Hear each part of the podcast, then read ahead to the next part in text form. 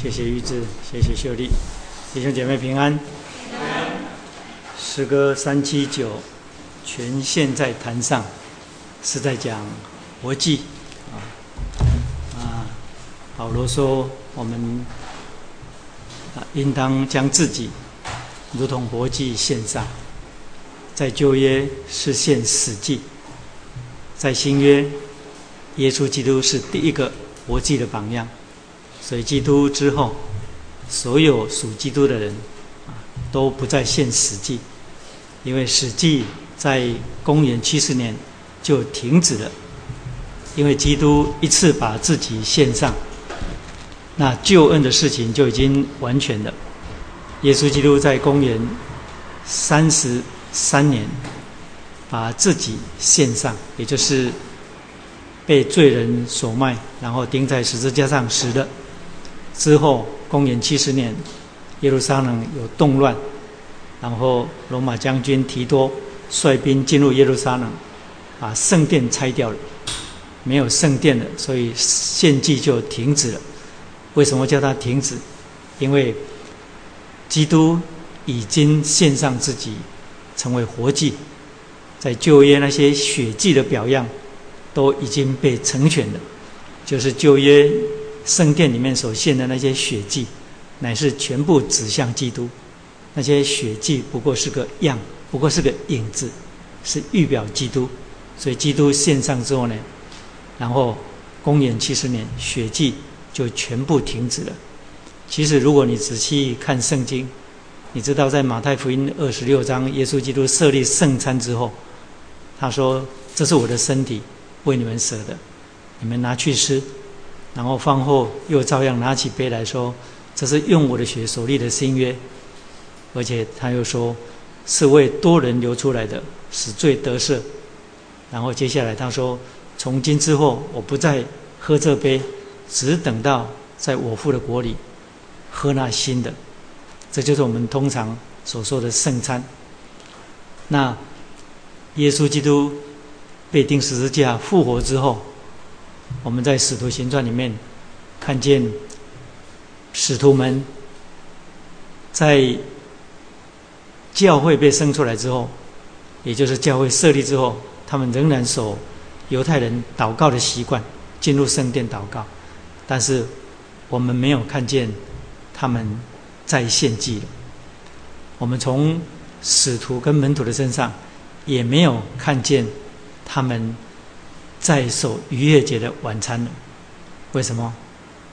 因为后来《使徒行传》里面所记载的，就是五旬节圣灵降临之后，描述初代教会的生活，也就是二章四十二节，就讲到他们恒心遵守使徒的教训，彼此交接薄饼，那个薄饼就不是守逾越节晚餐，而是我们现在所讲的圣餐。哎，所以。我刚刚讲到说这首诗歌，因为这秀丽选的诗歌，每一次你们选诗歌都会触动我分享一些事情。全线在坛上献活祭，我相信我们在座每一个人，每一个人哦，啊，包括我自己作为一个全时间的传道人，我们都还没有把自己完全的献上，因为献活祭就是把自己完全的献上。那通常。保罗在罗马书第十二章那里所说的，一般都被用在全时间的传道人。其实保罗那一节圣那段圣经，就是十二章的一到三节在讲的，不是单单针对全时间的传道人。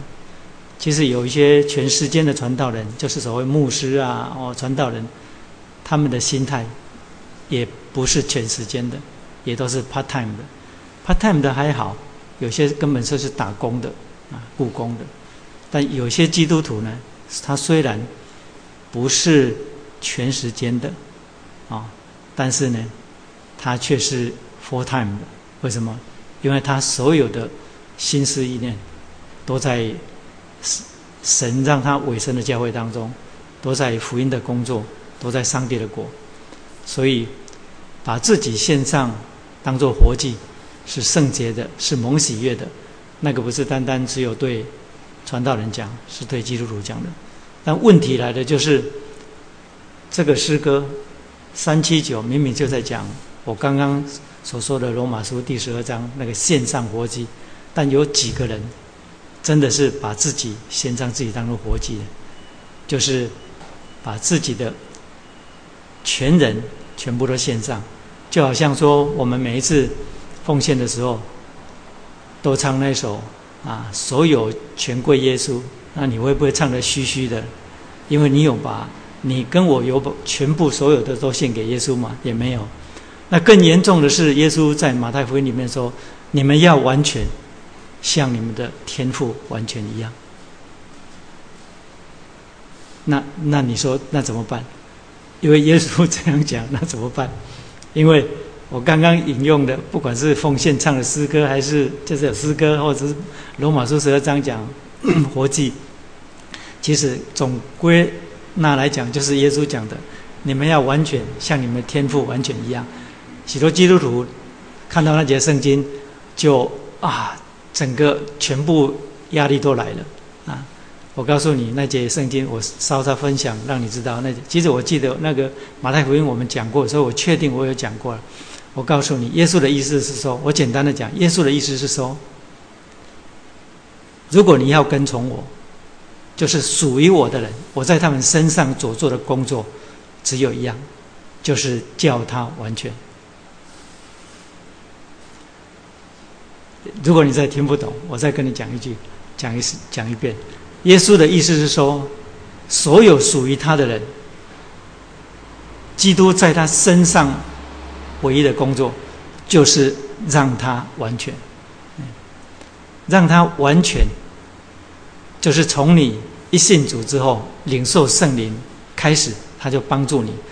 用我们比较听得懂的话，就是经常讲的话，就是开始了一个成圣的过程。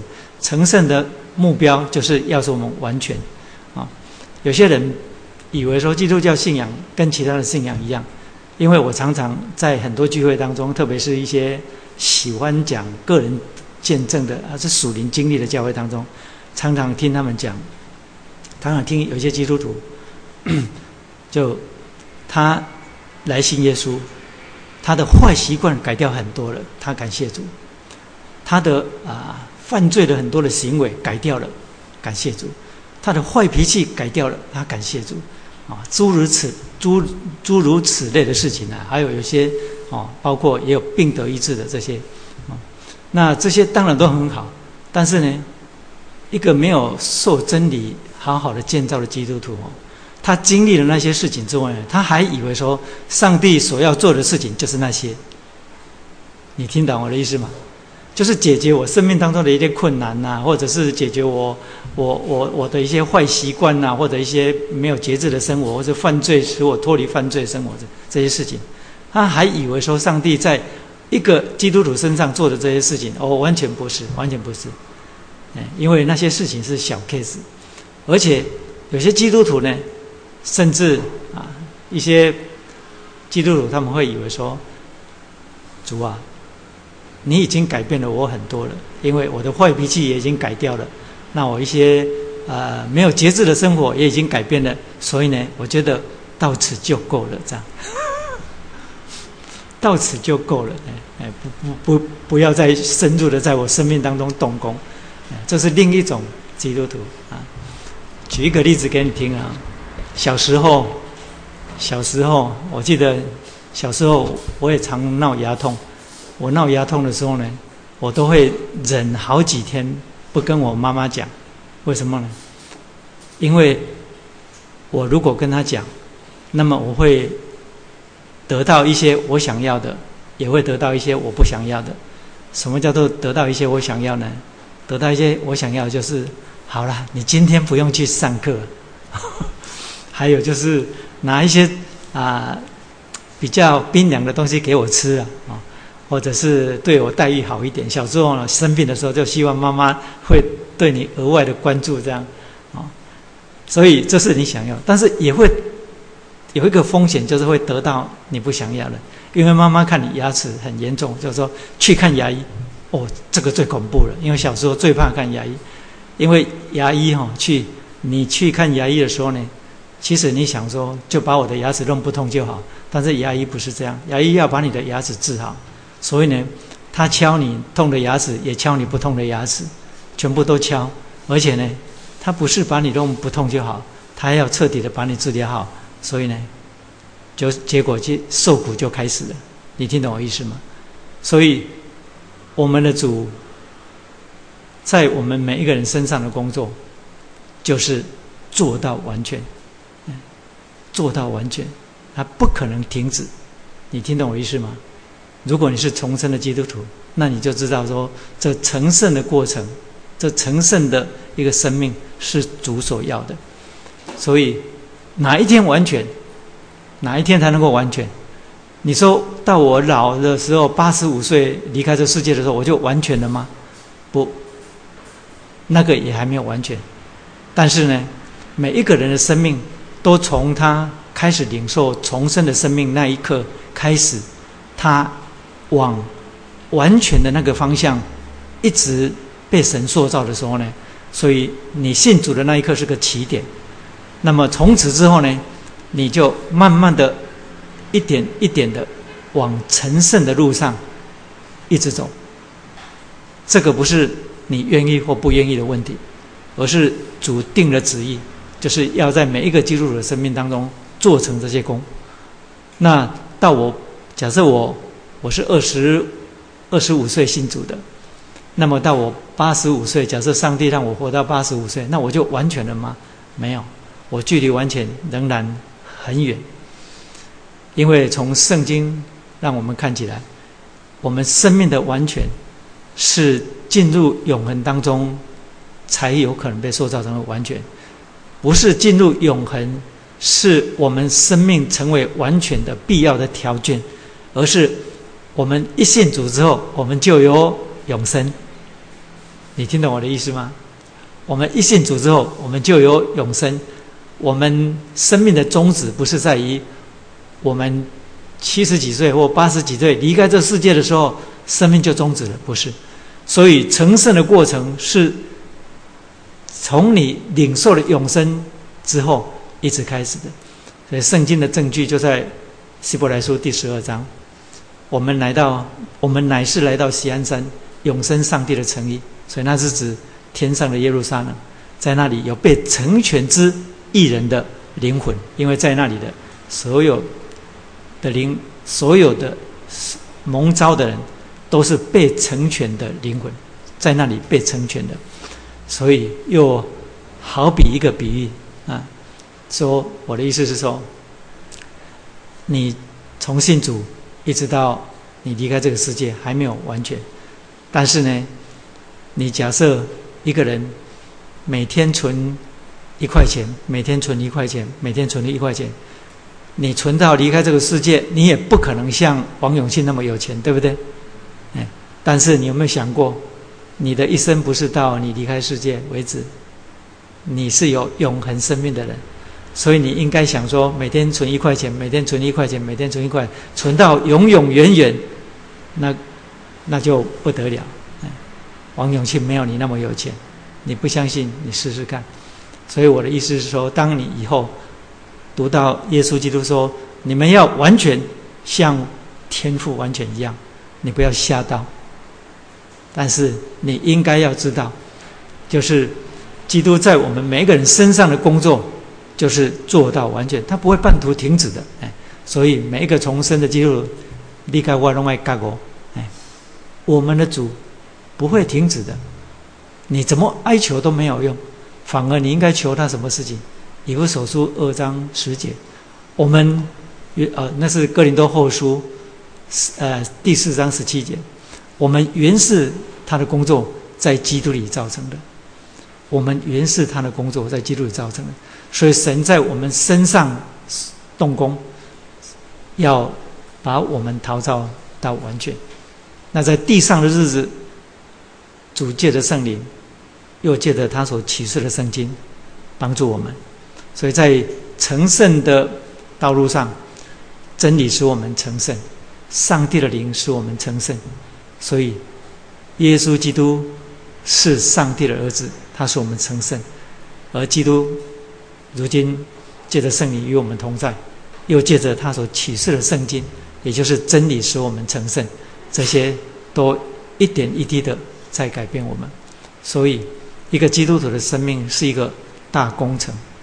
我们不是一群宗教徒，在这里读读宗教的教义，或者是领受一些宗教的规条。我们不是那种人，嗯，我们乃是靠着圣灵，借着福音重生我们，使我们领受一个新的生命，然后圣灵在我们生命当中动工，要使我们成为完全。这是刚才这首诗歌三七九给我的一点感想。好。我们今天好像有一位第一次来到我们当中的是陈义婷，他来过主日啊，但是他啊没有来过查经班，所以这是第一次来到查经班哦。我们用鼓掌来欢迎他，啊，欢迎陈义婷。但我有一点特别的事情要做，就是啊，他爸爸妈妈请求我们在这个时候为他祷告，因为他的身心哈有一些有一些他生病了哈，他生病了。那本来是在查经班完之后呢，我我我才想要为他祷告，但是呢，啊，我在想说聚会完，我怕他做不了那么久，哎，啊，所以呢，这个时候我们一起站立，我们一起来为陈义听祷告，我们一起站。好，我们来唱《因他活着》，会唱的跟我们一起唱，《因他活着》，我们面对明天。因他不再惧怕，不再惧怕。我深知道，我深知道，他掌管明天，他掌管生命，充满了希望。生命充满了希望，只因因他活着，再一次来。因他活着。我能面对明天，因他活着，不再惧怕。我深知道，我深知道，他掌管明天，我命生命充满了希望，生命充满了希望，指引他活着。好这位弟兄他已经受洗了，所以称他弟兄。姓陈，义是容易的义，庭是朝廷的庭。还有他爸爸妈妈，我们特别为陈义庭弟兄他的身心的状状态来祷告，求主释放跟医治他。我们齐声开口，在主的面前祷告。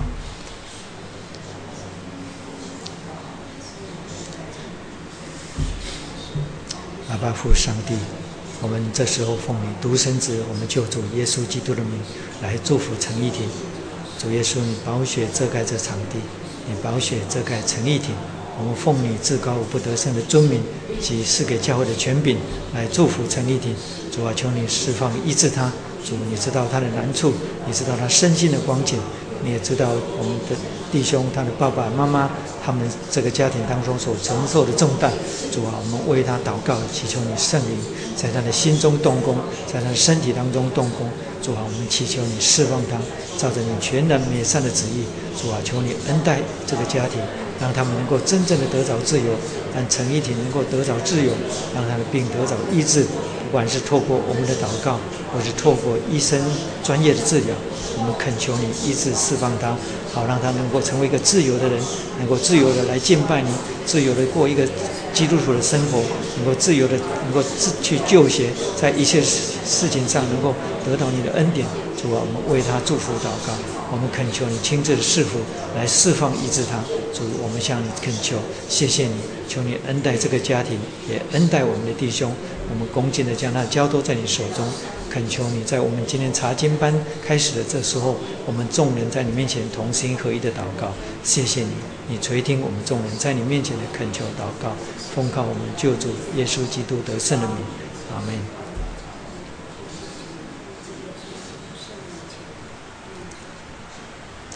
阿爸天父，我们奉你独生子那至高无得胜的尊名及赐给教会的权柄。以及众弟兄姐妹在这里同心合一的为陈丽婷祝福祷告，我们恳求你垂听我们众人的祷告，医治释放他，好让他的身心得到自由。好让他能够自由的成为一个在你面前蒙受恩典的人。好，让他能够自由的来到教会当中，自由的去参加各样他应该这个年纪应该有的参加学校的成长。主啊，我们恳求你医治释放他，照着你自己全然美善的旨意，或是借着我们的祷告，或是借着医生的治疗，我们恳求你恩待这个家庭。我们将这个家跟陈义庭弟兄交托在你手中，恳求你垂听我们众人的祷告。我们这样在你面前恳求祷告，奉告我们救主耶稣基督的圣名，阿门。好，弟兄姐妹，请坐。我们来读今天的圣经，《创世纪》第一章二十六到第二章的第三节。这段圣经我们已经读三次了，所以希望你能够继续耐着性子。《创世纪》的第一章二十六到二章的三节。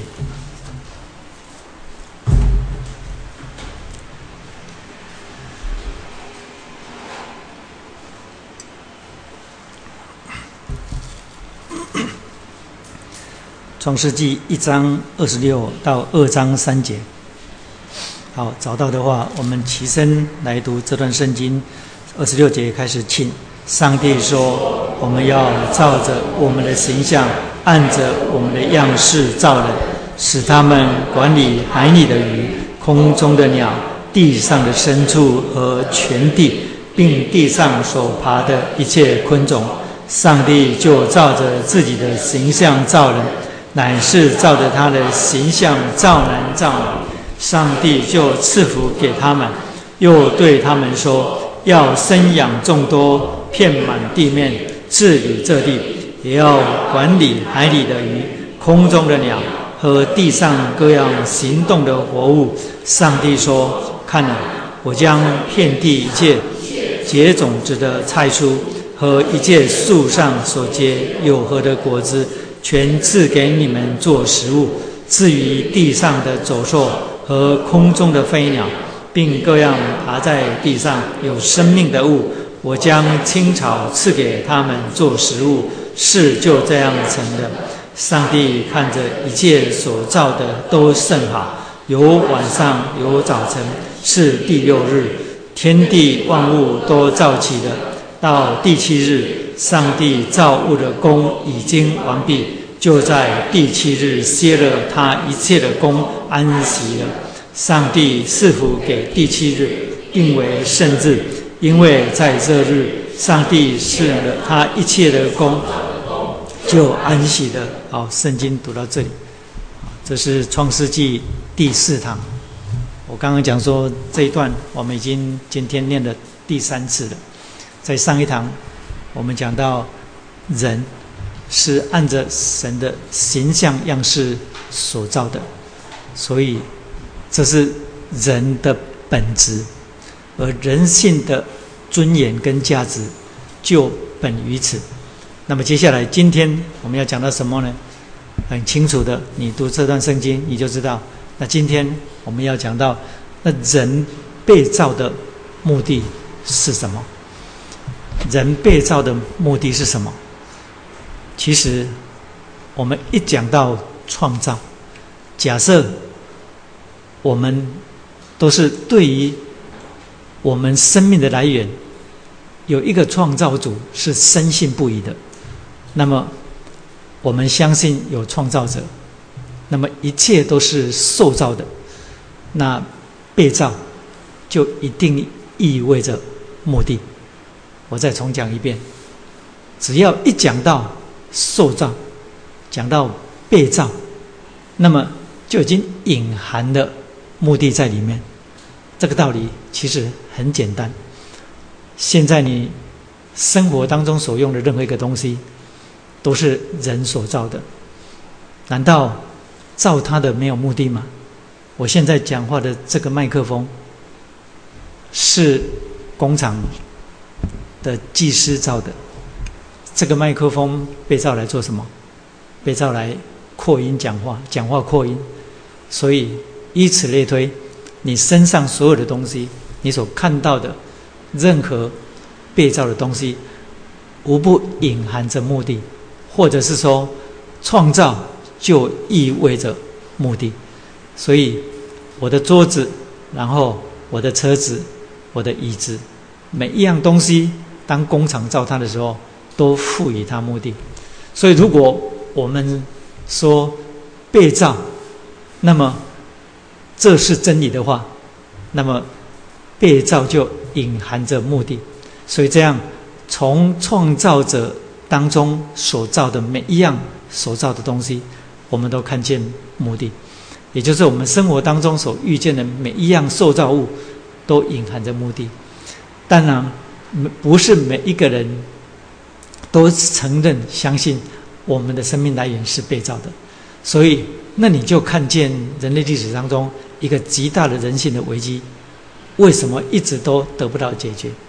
因为假设你否定你生命的来源，或者一你眼睛所看的这物质世界。有一个创造主的话，那么你要找这一切存有的意义跟目的，那你是完全找不到的，因为意义这件事情就隐含了至少三样。什么叫意义？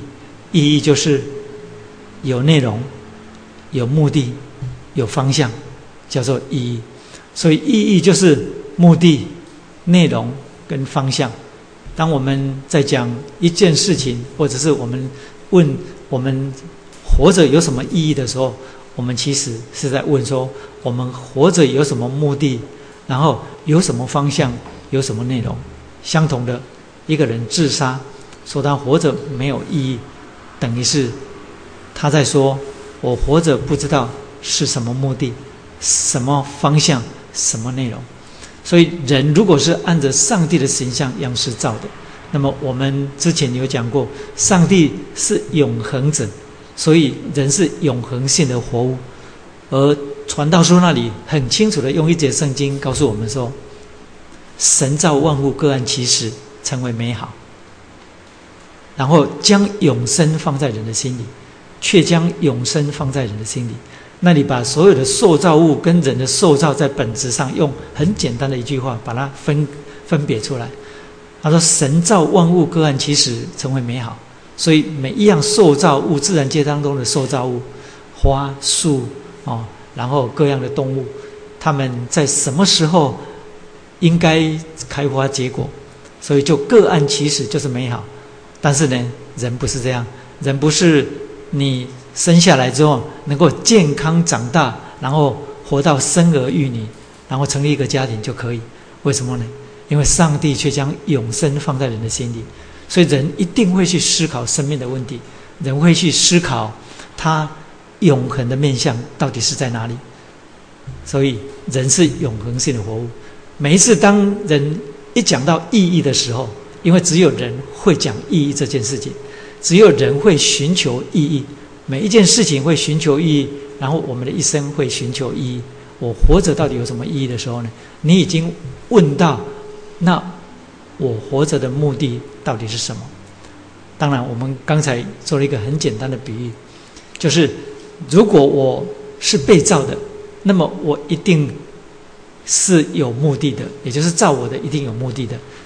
而我如果不相信有造我的，那么你就绝对不可能找到这个意义，这就是为什么人类历史当中几千年来，人在哲学当中找意义，人在哲学当中找存有的意义。所以我们开堂的第一堂的第一句话，我们是怎么讲的？我们说，我们认识存有就是存在，认识我这个人的自存，以及在我之外的哦他者的存在，包括这整个受造之世界。人类文化让我们看见，我们是透过两个途径在问，透过两个途径在寻找，透过哲学在找存在的真理，然后透过科学在找存在的证据。但是圣经创世纪开宗明义第一句话就告诉我们：起初神创造。所以，我们说人类历史当中，人透过哲学，透过科学。在找存找，在找存有的意义，但是这些问题是哲学的吗？是科学的吗？从圣经启示看起来完全不是，因为人的科学、人的哲学没有办法让我们找到存有的意义，要不然哲学家为什么悲观的那么多，自杀的那么多？为什么？因为哲学脑袋是很辛苦的事情。你在你自己的人性当中打转，你在自己的迷失的光景当中，然后想要问我到底要走哪一条路？你怎么可能问得到？所以，我们从圣经里面看见，回答这一切问题的是神的启示。所以，哲学是不断的在问问题，然后神学是不断的在回答问题。我们在创世纪第一章一开始的时候，我们说，你所能够找到的所有的、所有的注解本，都告诉你。创世纪的英文名，英文叫做 Genesis。Genesis 的意思很清楚，就是起源。所以所有的注解书都告诉你，创世纪在讲起源。但是我一开始的时候，我就讲了，创世纪不是在讲起源，创世纪在讲神自己。创世纪在讲创造者自己，而且神在创世纪一开始启示他自己时候呢，他就参与在历史当中。从创世纪一直到启示录，一直到启示录，神不但在创世的时候在那里，而且在世界的终了的时候，他还在那里，而且在这个过程当中，整个历史的过程当中，神都一直参与这个历史，所以你就知道说，创世纪不是在讲起源，创世纪在讲上帝自己，所以人是被造的。而有一个创造主，如果我们否定他，那么我们绝对不可能找到那个目的。所以，人如果要问我被造有什么目的，那么，那么除非他领受启示认识神。所以，这就为什么圣经告诉我们说，认识耶和华是智慧的开端，认识至圣者便是聪明。因为你若不认识他，你不可能认识你自己，因为我们是被造的嘛。所以，当一个工厂做了一样东西。出来的时候呢，他一定会附上说明书，说这个东西怎么用。当然，你看了说明书，你也不知道，你知道那个功用，但你知道有人招他，你也知道那个功用。所以呢，假设没有说明书，或者是说明书你看不懂，那么你就问创造的人，你就问造的人。如果我不知道怎么用这个麦克风，那我就问造麦克风的人。如果我不知道我活着的目的是什么，那么我问谁？就问创造者自己，创造主不需要我们问他，他已经在耶稣基督里启示我们了。所以我不知道基督徒你有没有觉悟到，刚才我一开始所讲到的，上帝在每一个蒙召重生的人身上，他不是在做宗教的工作，他不是在做那种修修补补改造的工作，他是把你彻底的拆毁重生你，因为圣经里面是这样讲的。我们这些受洗归入耶稣基督的人，是受洗归入他的死。我们若在他的死上面跟他连接，也必在他复活的生命当中连接。有没有？耶稣基督呼召我们说：若有人要跟从我，就当舍己，背起自己的十字架来跟从我。所以那是耶稣基督邀请人家跟他一起死。我说那是得胜的呼召。为什么呢？因为跟他一起死，然后我们才有可能。活出基督的样子，所以那整个的过程是圣灵在我们身上生命当中要动工的过程。我被造的目的是什么？只有创造主知道，而创造主又借着圣经启示使我们明白。所以，我们这些重生的人，我们应当要觉悟一件事情，就是你跟我的生命在被造的时候是赋予目的的，更何况你跟我今天不是在亚当里的那个。原创造是在基督里的新创造。好，我现在不要延伸到太远，我们讲回来好了。好，那我们今天所读的这段圣经里面，让我们看见至少几样，就是让我们看见我们被造的目的是什么。第一，如果你从前面二十六节看下来，那里提到说，上帝说我们要照着我们的形象样式造人。所以我们知道，人是按着神的形象样式被造的，那里隐含了一个我们被造的目的，也就是做人的目的。被造的目的是什么？那很简单哦，像神，像神，像神这件事情啊，基督徒常常在诗歌里面或引用圣经，常常讲到说，神在我们这些蒙召的基督徒身上，要使我们像基督，对不对？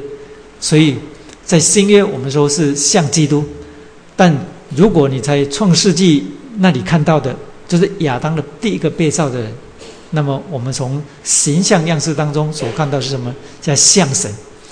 那么我们今天从重生的角度当中，就是在基督里，我们知道说，神要我们像基督，基督成了我们整个人性的样。这个我们现在清楚了，但问题是创世纪里面所讲的，那个时候是亚当，也就是我们必须先假设，就是那还没有堕落之前的人，神造他的目的是什么？我的意思不是说神造人要像他，有分堕落之前的目的跟堕落之后的目的，我不是这个意思。我的意思是说，我们应当先跳脱我们今天已经在基督里，然后穿戴新人，效法基督的这种观念来看，在亚当里还没有堕落的人。所以在亚当里还没有堕落的人，所谓被造的目的像他，是什么意思？我们先先假设说，我们现在这些人都在伊甸园里面，我们都还没有堕落。假设我们都当年都像亚当一样在伊甸园里面，像神这件事情。意味着什么？像神是人活着的潜能，而且又是人的限制。我再重讲一遍：像神是人的潜能，然后又是人的限制。因为你不能单单讲到说像神，那么我们就做神，因为我们不可能成为神。所以，像神，我们不可能成为神，这是人性应当所受的，在真理当中的约束。你你不要以为说这个跟人类历史当中后来亚当的世世代代没有关系，因为接下来我们创世纪一查下去，你就看到说，除了受造的天使长堕落要像神堕落之外呢，所有有上帝形象样式的人。只要他们有机会，他们都想做神。嗯，那今天还有啊，嗯，因为那是什么？因为那是神的形象跟样式。所以当圣经里面提到说我们是按照神的形象样式被造的时候，我刚刚提到说那是我们所领受的人性的特质本质，跟所有的塑造物完全不同。所以那是潜能，那是特权，那个特权。也带着责任，那个责任是什么呢？那个特权所带来的责任是什么呢？就是是我们在上帝面前有德性的责任，道德性的责任。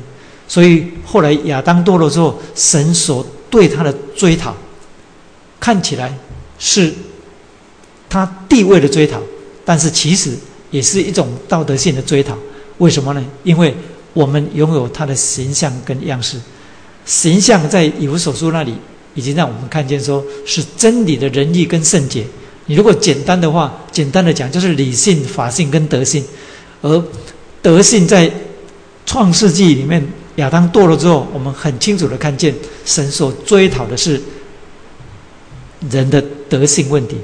那么那个德性问题的根源，就是因为我们领受的他的形象，所以。我刚刚讲的，就是形象是一个潜能，而且又是个限制。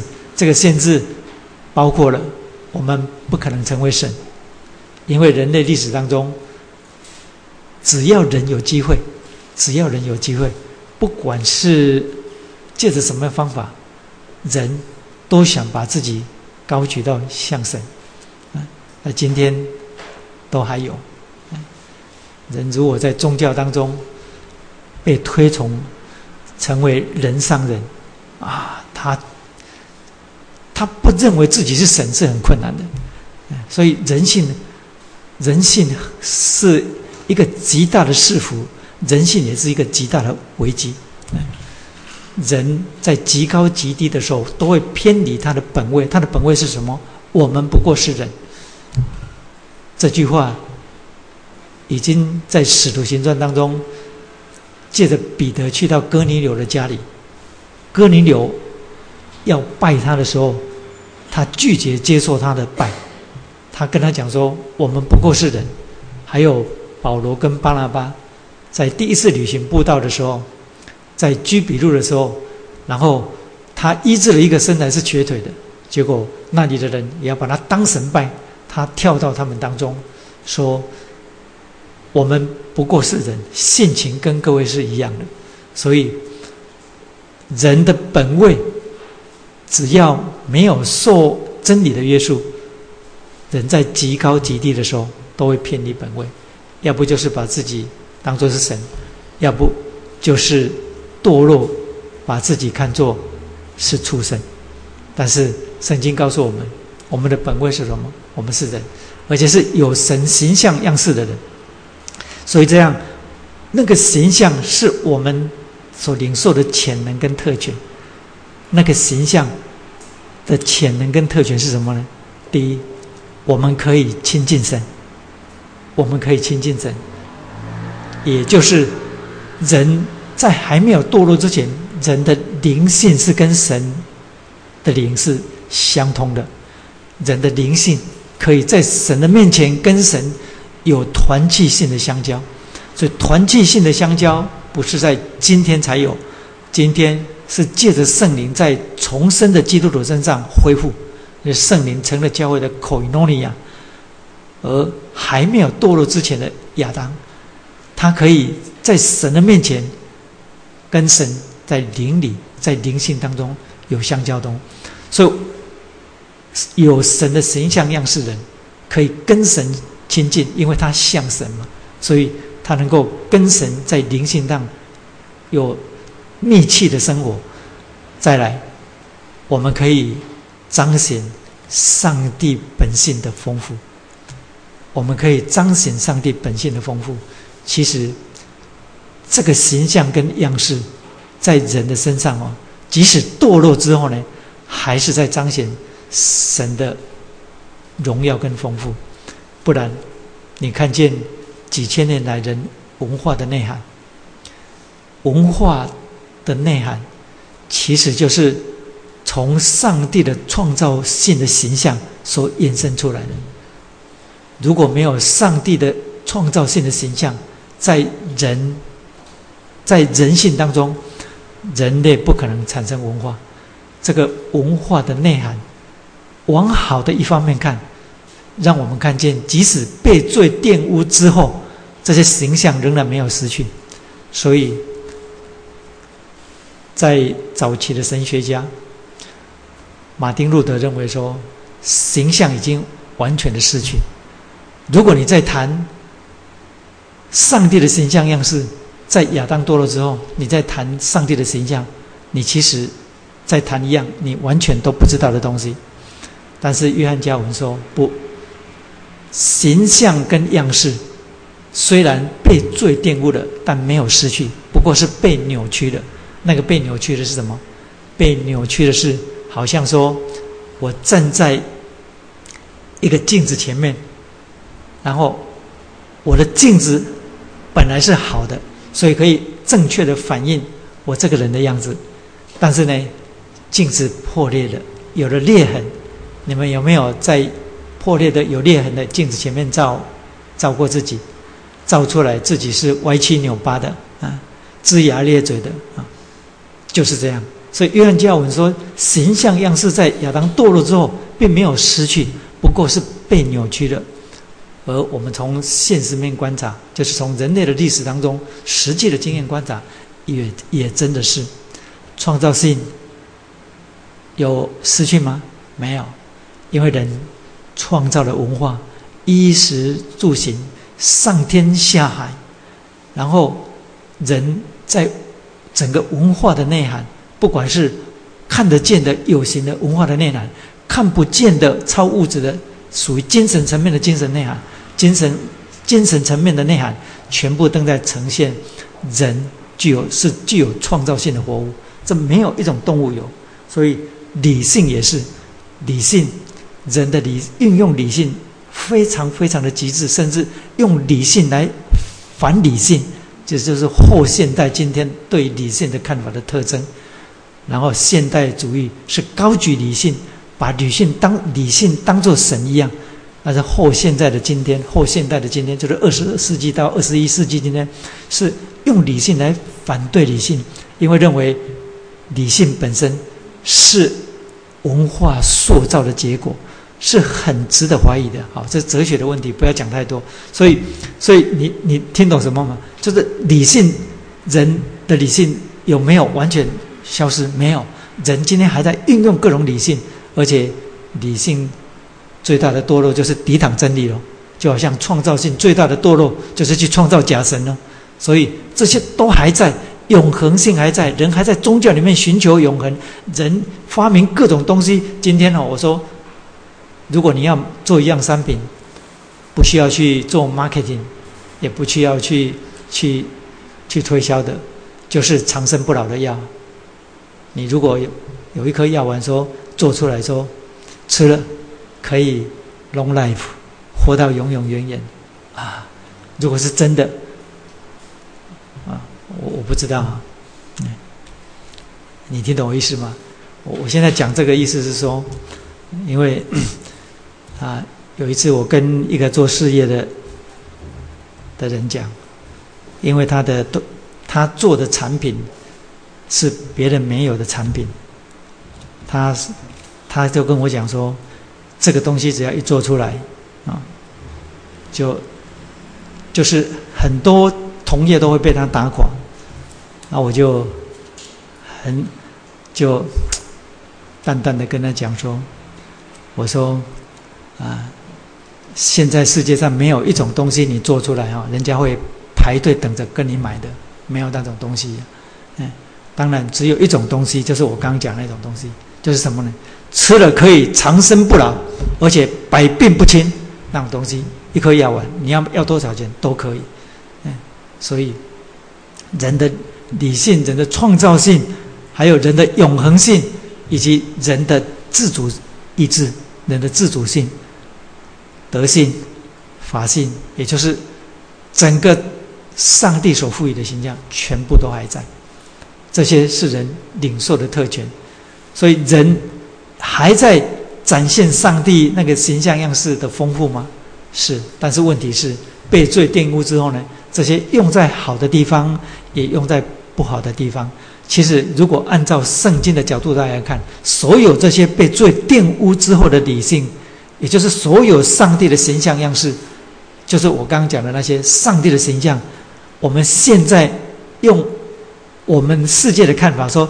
有用在好的地方，有用在不好的地方，这是用世界的角度上来看，什么叫做好的地方，什么叫不好的地方？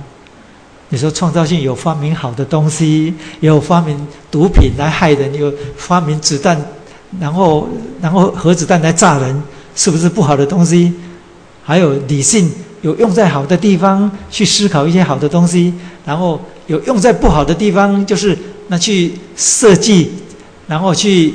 啊，去想一些不好的事情来干一些坏的勾当，理性这样分。我们说用在好的地方跟用在不好的地方。我现在讲这个是指用世界的眼光来看，但是如果从圣经上帝的眼光来看，从真理的角度上来看，没有这样的分别。为什么呢？因为堕落之后的理性、意志、情感，全部都是抵挡上帝的。不管你在做什么事情。不管你用你的创造性是在发明一种东西来造福人群，全部都是为什么呢？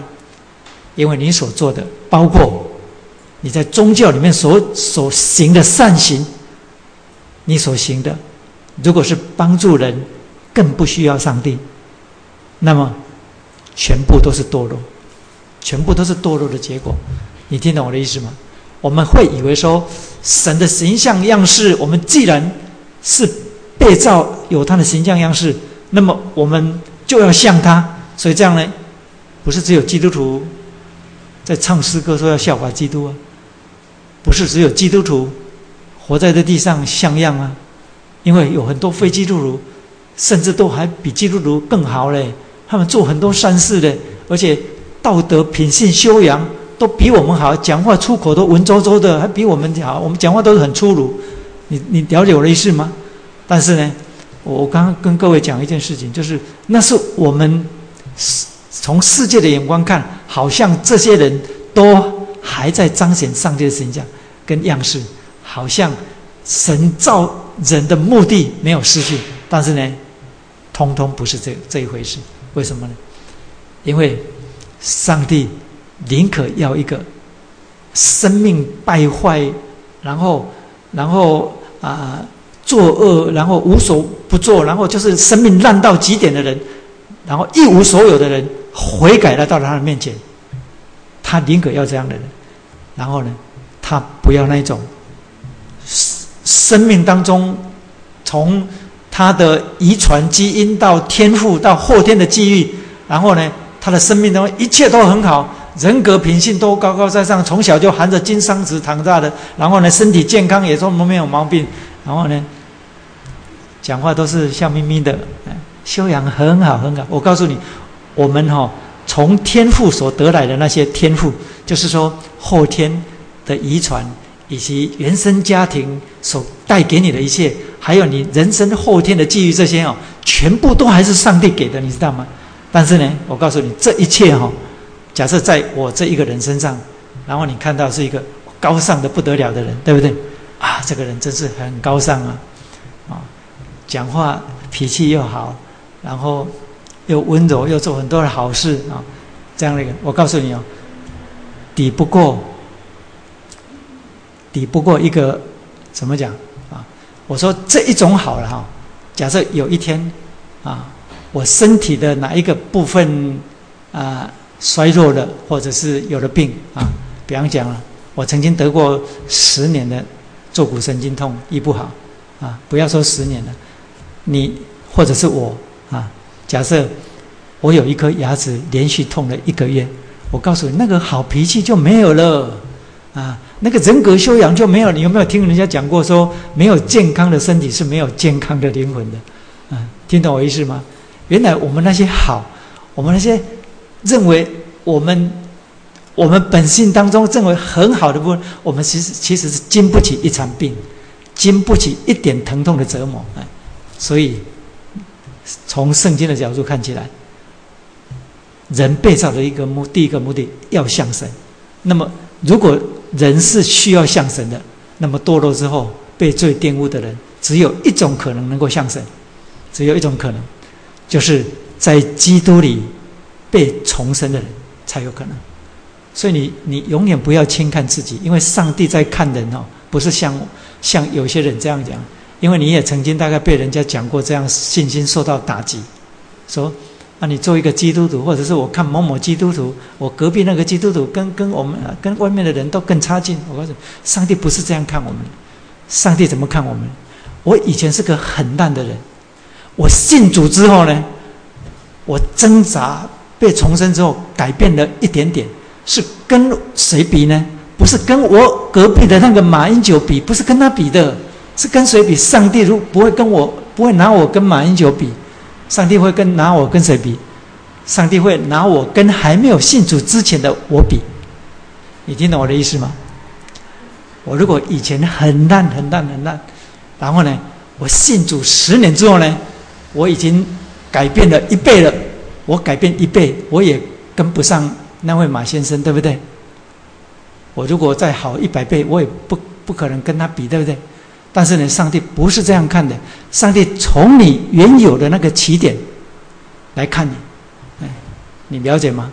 所以你一重生之后呢，你一重生之后呢，你就开始有小小的改变，圣灵就非常非常的喜悦你。为什么？因为你开始活出神造你的目的了。虽然那个恢复的过程很缓慢，很缓慢，但是呢，神已经开始在做了。所以呢，你永远不需要跟人比。当然，我不是说你可以用这个作为一个借不长进的借口，你不可以用这个做不长进的借口。上帝看你是是现在的你跟以前的你，你改变了多少？这样不是拿你跟那些没有信主的什么上人比，你跟那些上人比，你啊啊，他没有信主都是上人，那我是下人，哼，那我怎么办呢？我信耶稣就没有意思了。我信耶稣好像就不值得了。不，耶稣基督的恩典是值得的。所以，第一个，神造人的目的是要人像他。所以亚当在伊甸园里面可以亲近神，他可以在灵里跟神相通的。但是呢，他有个危险，他有个危险是什么？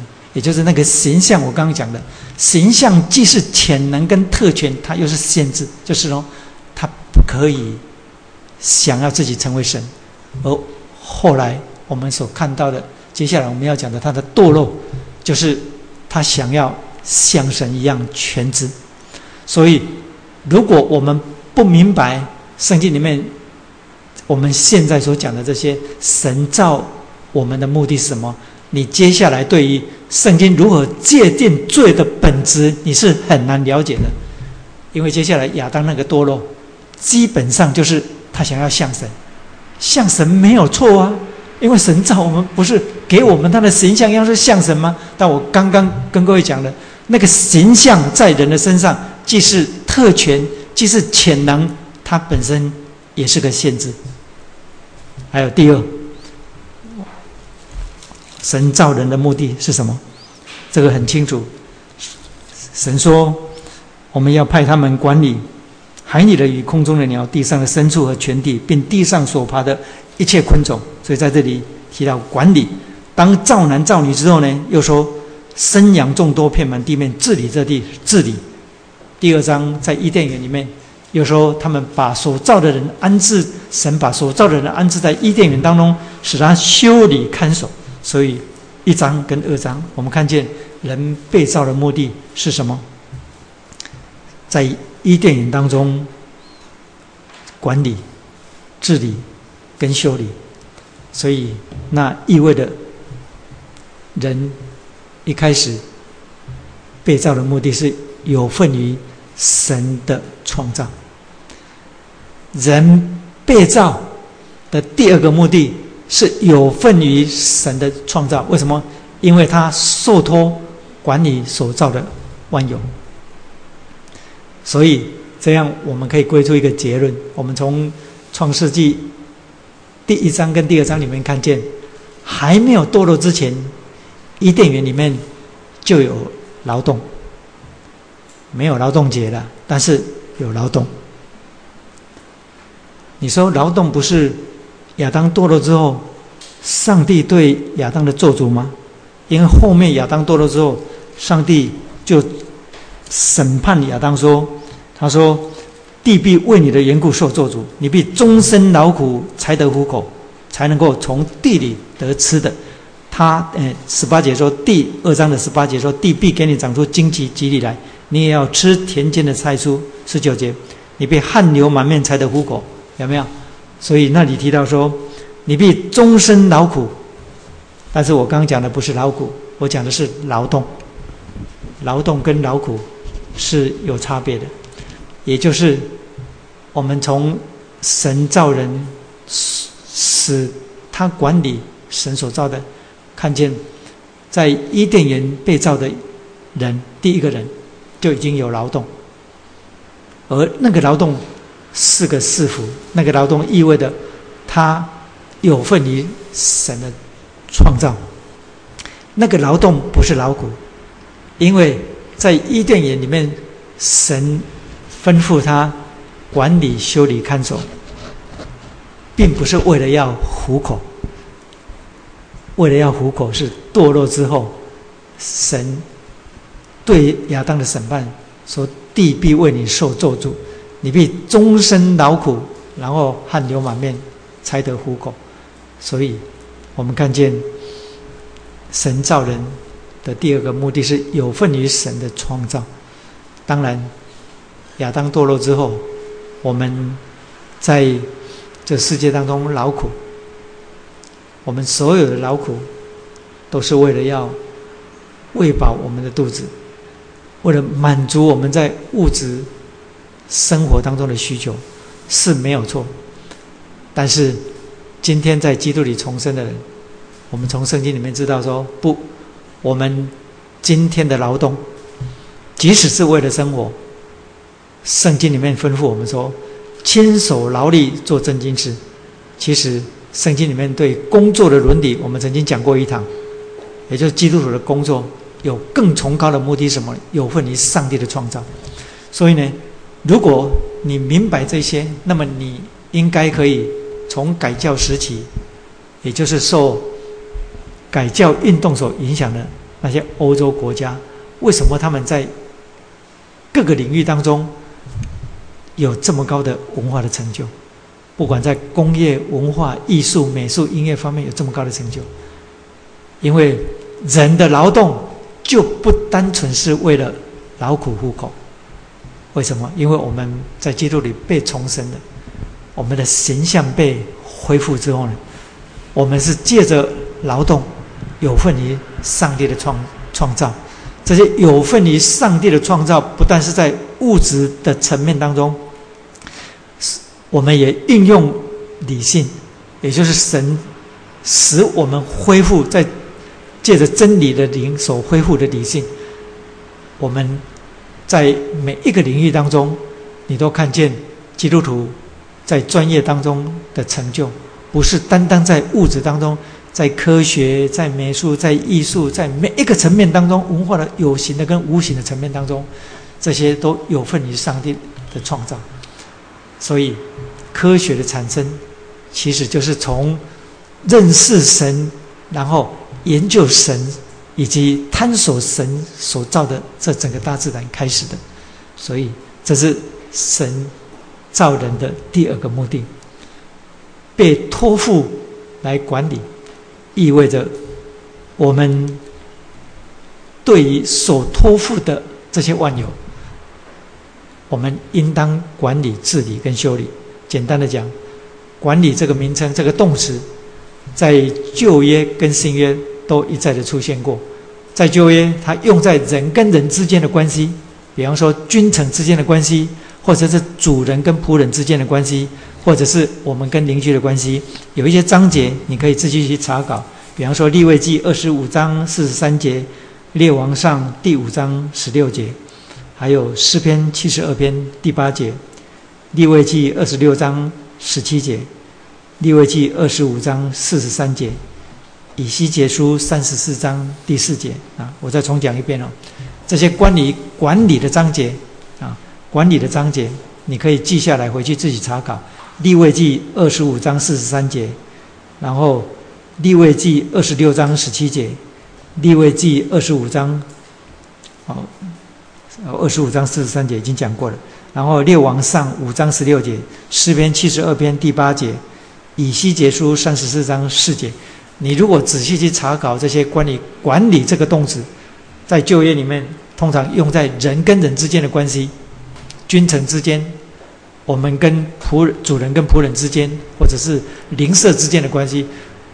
当这个动词被用在这些关系当中的时候呢，通常都隐含了。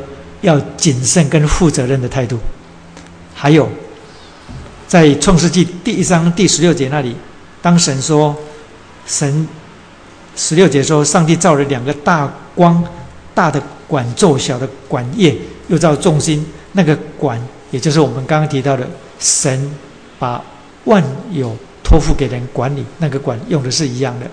而在十六章那里讲到，大的管昼，小的管夜。那个管理的动词没有任何歧视跟瑕疵的意味，所以当创世纪提到神把所造的托付给人管理的时候呢，意味着作为一个神所托付的管理者，他应该持的态度是谨慎负责，并且没有歧视跟瑕疵。不管是在物质世界，或者是你是管理人的角色，其实圣经一贯的启示就是这样。为什么？因为男跟女，或者是主人跟仆人，或者是富贵跟卑贱的，都是按着神的形象样式所造的。管理、治理、修理，使受造的人跟。整个塑造的世界当中，有一个很清楚的那个关系存在。那关系是什么呢？那个关系是圣经提醒我们，我们生命的次序是：我我们在物质世界之上，但是我们却在上帝之下。所以呢，这个生命的次序，这个圣经后来一再启示，使一个人能够在上帝的面前一直站立，成为在上帝面前成为一个人的本位，很重要的一个生命的次序。因为人是受托管理万有，这样人跟万有之间有管理、治理跟修理的关关系，所以衍生出我们在整个自然界当中，我们使用自然界的任何一任何我们所所看到的神所造的物，对我们的生活做改善，产生文化当中属于经济的层面，然后。又用神所造的，借着我们的管理，使我们可以明白神所造的奇妙，也就是深入的探索。当然，人也恢复这个被受托付的管理的责任，就是人过度的滥用、过度的、过度的破坏跟过度的滥用。好，我接下来讲第三。就是人被造的第三个目的是什么？就是活在上帝的面前。因为后面我们从圣经里面看见，人被安置在伊甸园里面，所以人应当活在上帝的面前。当然，亚当堕落之后，全人类全部失去了在上帝面前那个福分。所以，为什么上帝要差遣独生子来恢复人神之间的关系？因为人如果没有活在上帝的面前，那么意味着什么？我们从创世纪里面看见亚当的堕落，意味着人在创造之之外，想要寻求自己在灵性跟道德当中的独立。那个我们在堕落的时候，我们还会再讲，也就是人应当活在上帝的面前，人不应当在灵性跟道德当中离开神而独立。因为如果人这样做，那么我们就看见说。人类历史当中，从来我们就看不见人可以创造一个安和乐利的世界。为什么？因为我们只要想离开神，在灵性跟道德当中独立，我们就堕落。嗯，所以这是人在上帝面前被造的第三个目的，也就是活在上帝面前。第四，人被造是为。永恒而造。我讲到第四点，这点讲完，我们就可以休息了。你就可以回家喝可口可乐。人被造是为永恒而造，这是一个很严肃、很严肃的圣经里面的主题。为什么？因为接下来的第二章。第一节到第三节，讲到天地万物都造起的时候，到第七日，上帝造物的功已经完毕，就在第七日歇了他一切的功，安息了。上帝赐福给第七日定为圣日，因为在这日，上帝切了他一切创造的功，就安息了。你如果回顾前面六天，神的创造，每一天。都记得神创造了什么？神创造了什么？神创造了什么？所以呢，有人根据创世纪六天创造的次序，然后第六天创造人，第七天进入安息的时候呢，有人说第七天的安息是整个创造的最高峰。来，基本上这样讲没有错，但是我现在要讲。我现在要说，创造的最高峰，从第一天开始，一直到第六天人出现，我认为那是创造的最高峰。第七天呢，我认为那是整个创造的休止。如果用一首乐曲来做形容的话，第七天是整个创造之后的整个的休止。而这第七天的被造跟人有什么关系呢？你只要从。前面六天的创造看下来，你就知道这个目的，人被造的这个目的是何等何等的庄严，就是人是为永恒而被造。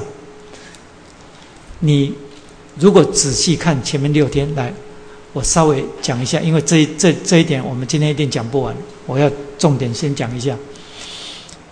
六天的创造，后面三天，也就是第四天、跟第五天、跟第六天的创造，其实是前面三天创造的延伸。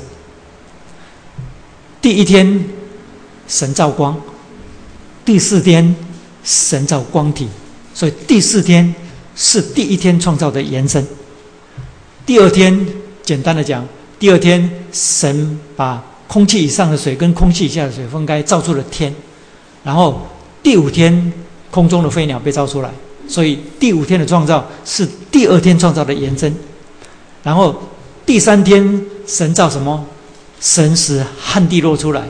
简单的讲啊，使旱地落出来。然后第六天，神造什么？神造地上的昆虫、百兽。当然也造了人，但是第六天所造的人却不是第四天、第三天延伸过来的，不是。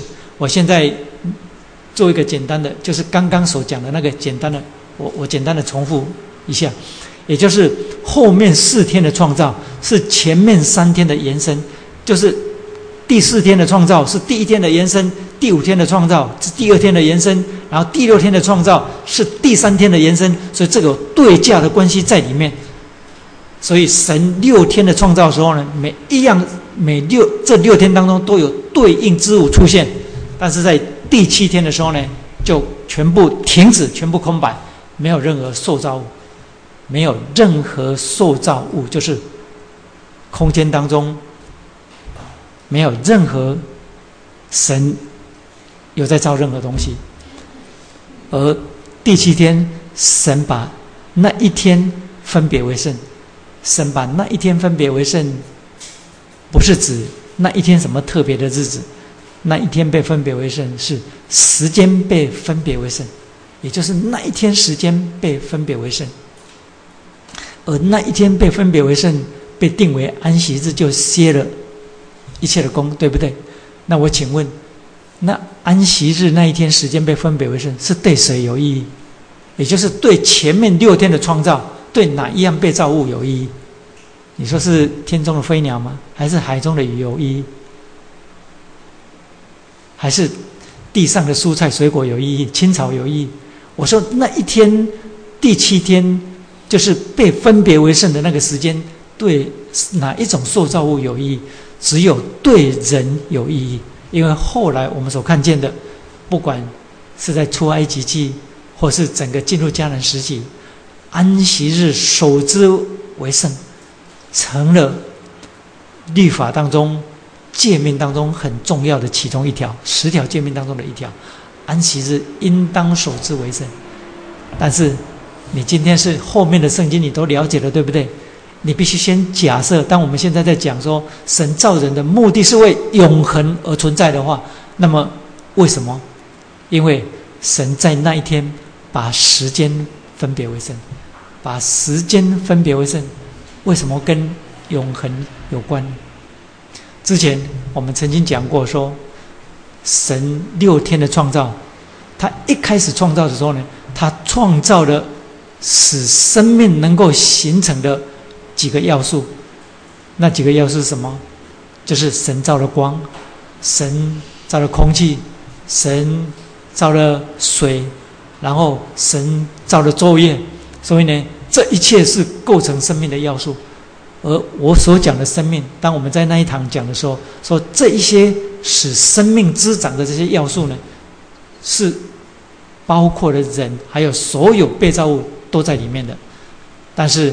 我们现在讲第七天的时候呢，我们应该讲说，从创世纪一开始一直到第七天时间被分别为圣，我们看见的是有两样是单单跟人的存在有关系的两样要素。这两样要素什么呢？就是时间跟空间，就是时间跟空间。创世纪第一章起初神创造天地。第四，空虚混沌，渊明黑暗，神的灵运行在那里。神说要有光，就有光。所以第一天产生，接下来每一天所创造的物，都是在时间当中被创造。所以呢，我们几乎可以这样讲，就是神开始创造，使时间跟空间同时产生，甚至我们也可以说，空间之物是在时间当中产生。为什么？因为时间被分为可被辨认的七日，第一天是什么？第二天是什么？第三天是什么？第四天是什么？这个第一天、第二天、第三天，就是时间成为可辨识。为什么？因为神在每一天的时间当中创造了物，也就是空间；而在第七天的时候呢，神却完全什么都没有造，而把时间分别为圣。我们先假设，如果我们是亚当。我们如果是亚当，我们被造出来，然后在伊甸园那个空间当中的时候，也就是我们站立在神所创造的整个物质界当中的时候呢，我们如同亚当一样，我们可以数算第一天、第二天、第三天神造的这全部都造齐了，所以呢，每一天都有各样的东西可以看见，以致呢，我们几乎可以说亚当在所造的物当中可以。去辨认时间，也就是说，亚当被造是一个有时间跟空间意识的人，对不对？只有人有时间跟空间的意识，所以亚当可以辨认神第一天造什么，神第第二天造什么，就好像你今天走到自然界，你可以说这一切都是上帝所创造的，这空间之物你可以辨认，而且你借着辨认空间之物，你可以偶尔想到时间。对不对？但是基本上呢，整个塑造世界呢，在一个被造的人亚当，或者是我们今天，就我们今天，如果我是亚当的话，那么我活着的整个是世界，其实是被空间包围住的。你说，我有戴手表，所以我会计算时间。嗯，我我告诉你。我的意思是说，你只能在你活着的空间的世界当中呢，你借着某一些特别的事件，或者是某一些特别的事物去辨认时间。基本上，你跟我活在这个世界，基本上都是整个思维都是空间导向的，因为跟我们眼睛所见有关系吗？但是神。造这世界的时候呢，特别是造人的时候呢，他给人两样产业，这两样产业就是人活着的生存存在的最重要的两个要素，一个就是空间，一个就是时间。但是呢，很可惜，就是六天的创造物质世界形成之后呢，我们整个眼睛所看到的全部都是物质跟空间，所以呢，我们对时间。的感觉，也就是对时间的意识就越来越淡，越来越淡，越来越淡。我们现在所能够意识到的时间，都跟空间有关。跟空间有关，就是跟物质有关。不相信？我举个例子：你今天计算时间的时候，一定是跟你要做什么事情有关，对不对？跟你要处理什么事情，跟你要去接什么业务。跟你要去买什么东西，跟你要说，反正你现在虽然挂着手表，你可以意识到时间，但是呢，你这一整天的活动，或者是你一整个月的活动，或者是你一整年的活动，讲的严重一点，你这一辈子的活动，你所意识到时间的时候，其实都是因为跟空间、跟物质有关，你才会想到时间。但是神。造人不是要人这样生活，神造人不是要人这样，为什么呢？因为空间之物会夺去你所有的人整个生命当中的注意力，你会以为整个物质世界就是一切啊！你知道我在讲什么了？所以神把安息日第七天定为圣日，把时间分别为圣的时候呢，人是为那一天所造，这是后来。犹太人从诫命当中所领受的，犹太人的认知是什么呢？认知是亚当被造的第一个人，或者是在亚当里所生的世世代代的人，乃是为安息日那一天所预备的。但是我们知道说这句话只对一半，为什么呢？因为后来耶稣基督来到地上的时候，他说不是，人不是为安息日而设的，是安息日是为人而设的。我觉得你们如果有时间可以听，我曾经有一堂讲到安息日的意义。我记得我不知道录音里面还有没有。好，我今天现在简单的讲，因为我们要结束了。我们下个礼拜再把这一点再再讲详细一点。所以我的意思是说，从我们从创世纪里面看到神在第七天的时候把时间分别为圣，那是在圣经里面让我们看见的第一个圣被用在时间当中，也就是神第一次把某一些东西分别为圣的时候，不是物质，是时间。所以，夸的许这个动词“圣”这个名词“圣”用出来，首先不是用在人的身上，也不是用在圣殿的身上，也不是用在后来迦南地的什么样的献祭当中，完全不是，是用在时间当中，而分别为圣的希伯来文叫做 “le 夸的许”。这个 “le 夸的许”的意思是什么意思呢？这个 “le 夸的许”后来就成了在希伯来文当中。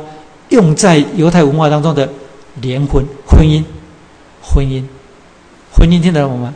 迎娶、婚娶、婚嫁、结婚、结婚，就用“来夸的许”这个字，意思就是结婚的意思，就是两个人在婚姻当中被分别为圣，是用这个动词。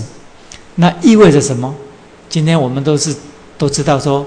耶稣基督曾经把教会跟基督的关系比喻作新娘跟新妇、新郎跟新妇的关系，是用婚姻之间的结合来比喻我们跟基督的结合，对不对？而耶稣就说：“我就是安息日的主。”我现在只是把这些重点先跟你讲一下，我下个礼拜我会再把它讲的详细一点。我相信你现在听的有点糊涂，好，我我。讲到这里，我要告诉你，神造人的第四个目的，人是为永恒而造，而人只有在时间当中，人才能够真正接触到永恒。你在空间世界当中，你怎么可能接触到永恒？空间之物只会蒙蔽我们对永恒的认知。只有在时间当中，人才会思考永恒。所以，当安息日就是第七天被分别出来那一天的时候呢，乃是为亚当所预备的，乃是为亚当预备的。为什么？因为亚当被造是整个创造的最高峰，然后到第七天的时候呢，神什么都没有造，把时间分别为圣，而且后来在亚当里的世世代代，第七天要守之为圣。为什么？因为第七天是每一个犹太人，他们必须。在六天劳苦的工作之后呢，这个下礼拜我我们在讲，神没有轻看整个物质世界，因为这是他造的啊。下个礼拜我们会讲这一点，因为当第七天被分别为圣的时候呢，是经过六天。后来我们在诫命当中看见，诫命当中摩西吩咐犹太人说，六天当劳碌做工，第七天将守之为圣，有没有？所以呢，第七天之所以把世界放下，是因为六天需要劳碌做工，所以那六天劳碌做工也是被赐福的。但第七天是人把一切他手当中所经营、所掌握的东西全部都放下，放下，全然的放下，然后来到创造主的面前，把心灵敞开。为什么？因为那一刻他必须在这地上学习跟永恒连结。他必须去，他必须在信心当中去跟那永恒者连接，好让他知道说，他被造的终极意义是什么呢？是为永恒而造的。人为永恒而造，有人就从人被造的这个身体看出来，这个被造的身体是两只脚踩在地上，两个眼睛不是盯在地上，所以有人说，人不是为这世界造的。人是为永恒造的，但是这是别人讲的。我现在讲的是人被造有属地的一部分，因为我们活在这世界当中，是神所赐福的，但是呢，人被造有一个终极性的意义跟目的。那个终极性的目的是什么？我们是为永恒而造的，所以时间很重要。不是因为现在已经九点十分了啊，所以时间变得对你们很重要。不是这个，时间跟空间是我们存在两个最基本的要素。我们也可以从后面的圣经讲到说，为特别是时间是神所赐给人每一个人都很公平的产业。你失去了它，你就失去了生命；你浪费了它，你不是在浪费金钱，你是在浪费生命。时对于时间最强的意思，就是我们今天在基督里的人，保罗在。以弗所书第五章所说的，就是要爱惜光阴，然后明白上帝的旨意如何。那你把爱惜光阴跟明白上帝的旨意连接在一起，上帝的旨意是今生的还是永恒的？是永恒，却在今生当中向我们显明的。所以，当我们说一个人应当活着明白上帝的旨意，跟上帝的旨意有份的时候呢，他其实是跟永恒者的心意。相连接的，那是我们被造的目的。也许你会讲的说，你会觉得说，你讲这些好像太唱高调了吧？好像跟我们的生活没有关系，有关系，有很严重的关系，有很密切的关系。为什么？因为你知道你的未来，你才知道怎么活出你的现在。人是明白我的将来，才能够决定我的现在。我明白。我的将来是什么，我就会决定我现在怎么样生活。你就不会被那些困难、挫折、软弱打垮。不是只有你们会遇见困难，会遇见难处，我也会，我也会。我生活当中也有蛮多的难处，只是大家的难处不一样而已。我我做教会牧者的，我有需要去得胜的功课，你知道吗？但是呢。想想，神造我们是为他永恒的心意而造，我们被造的目的绝对不是单单为了这个世界。我不是说圣经叫我们轻看这个世界，我们绝对不轻看圣，因为神赐给我们的两个生存的要素就是空间跟时间。在空间当中，你尽其你一切所能的，有份于上帝的创造，你尽量的经营。尽量的去在你的专业领域当中去求成就，只要不是出于你的野心跟抱负，然后你必须很小心注意你那个摸不见、看不着的那个生存的最重要的那个要素，就是时间。所以在路加福音第十六章那里，耶稣基督论到一个不义的管家。那些圣经，我曾经讲过，那个不义的管家浪费主人的钱财，那个主人钱财，那个钱财是什么？那个就是我们的产业，那个产业什么？那个就是我们活着的时间，我们一生的年日啊！如果我们一生的年日在浪费我们的光阴，我们就是在浪费上帝所赐给我们的产业。这个主题，也就是这个目的，我们下个礼拜还会再讲一遍，我会把它讲的详细一点。我们一起来祷告。主我们的上帝，我们感谢你，谢谢你赐给我们这段时间。我们虽然无论是听的跟讲的都不完全，但我们依然向你求恩典，因为你使我们明白第一个被造的人亚当被造的目的是什么。主啊，我们被造就意味着你一定赋予我们存在的目的。我们从圣经里面明白。我们若知道我们被造的目的是什么，我们才能够知道接下来亚当的堕落罪的本质是什么。使我们可以今天在基督里重生的人，更加明白你的恩典是何等的浩大，你为我们所做的牺牲，你为我们所做的挽回，是何等何等重大的代价。我们向你献上感谢，求你的圣灵将这些不完全的讲论。放在每一个弟兄姐妹的生命当中，只要是出于你的，全部都是完全的。求你施恩，借着我们所传讲的，借着我们所领受的，能够真正使我们的生命得着建造。我们将荣耀归给你，谢谢你在我们当中听我们在你面前的感谢祷告，奉告我们救主耶稣基督的圣名，阿门。